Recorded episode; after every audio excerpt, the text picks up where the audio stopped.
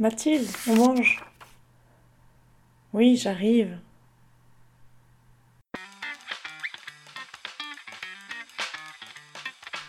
Elles, elles sont toutes assignées femmes.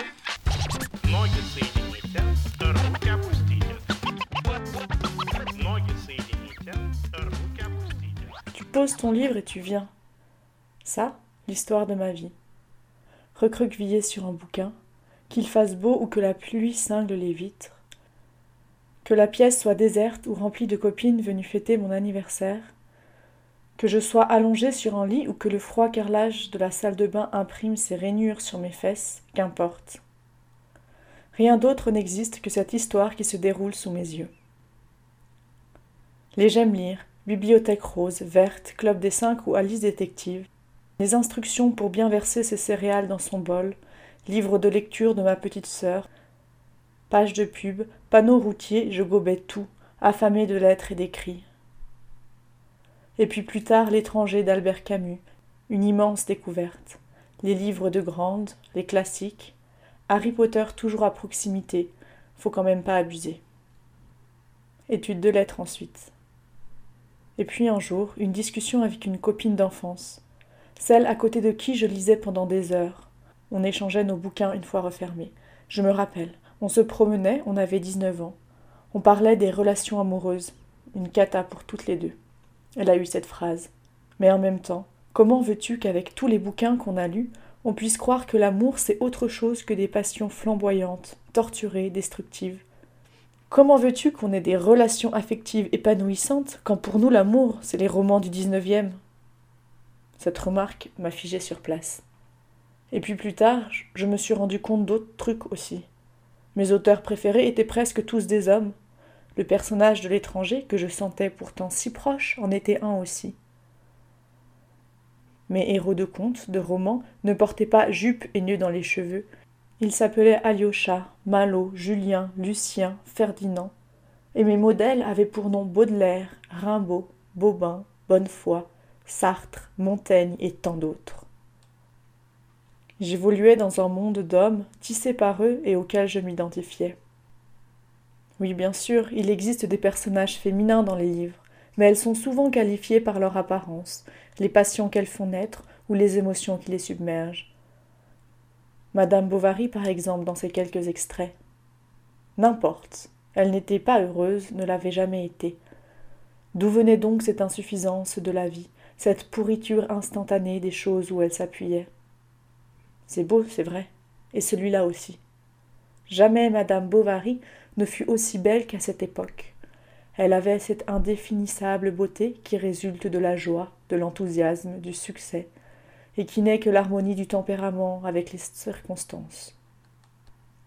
La princesse de Clèves aussi, tiraillée entre sa pureté et ses sentiments pour le duc de Nemours. Oh, ma vertu Déesse ou pute, mère ou amoureuse, objet de désir à disposition, ça donne envie. Tous ces personnages n'ont que peu de prise sur le monde. Elles ne sont pas autonomes et sont comme enfermées dans un corset. Et moi j'étais là, mordu de livres, je puisais dans des êtres de papier des résolutions pour agir aujourd'hui. J'ai longtemps cru ce que je lisais. Je pensais qu'être une fille, c'était être Annie ou Claude, du Club des Cinq, Marion ou Bess, dans les enquêtes d'Alice, d'être soi, un vrai garçon manqué, imbattable dans tous les sports et ne pleurer jamais, ou presque, ou alors d'être un peu gaffeuse, un peu froussarde. Ça, c'est la description des deux personnages féminins dans tous les livres du Club des Cinq. Et moi, j'aimais beaucoup les robes. Il a fallu choisir.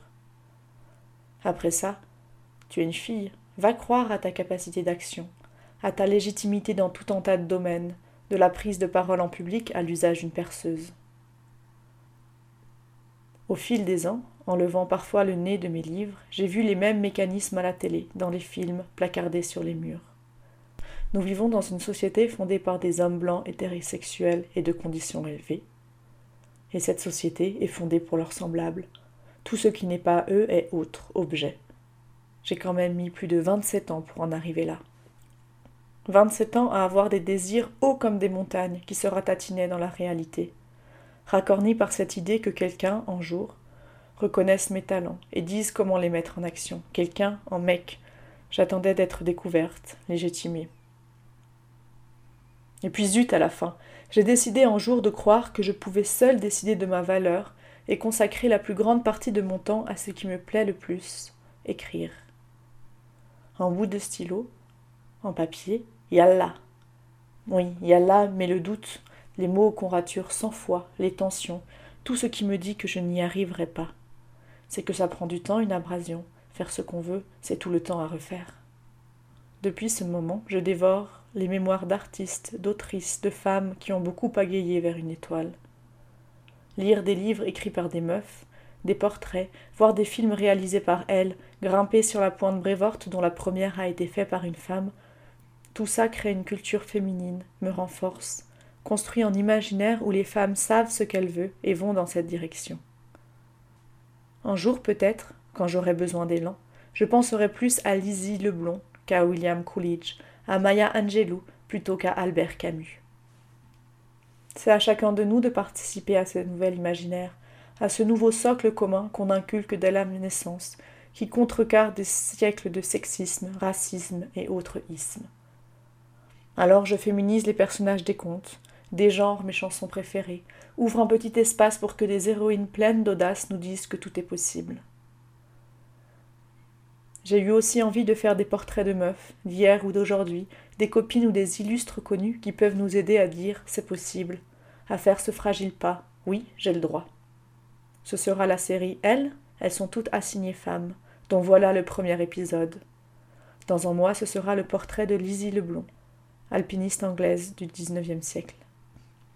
D'ici là, tata yo-yo camarades, en route pour l'abrasion.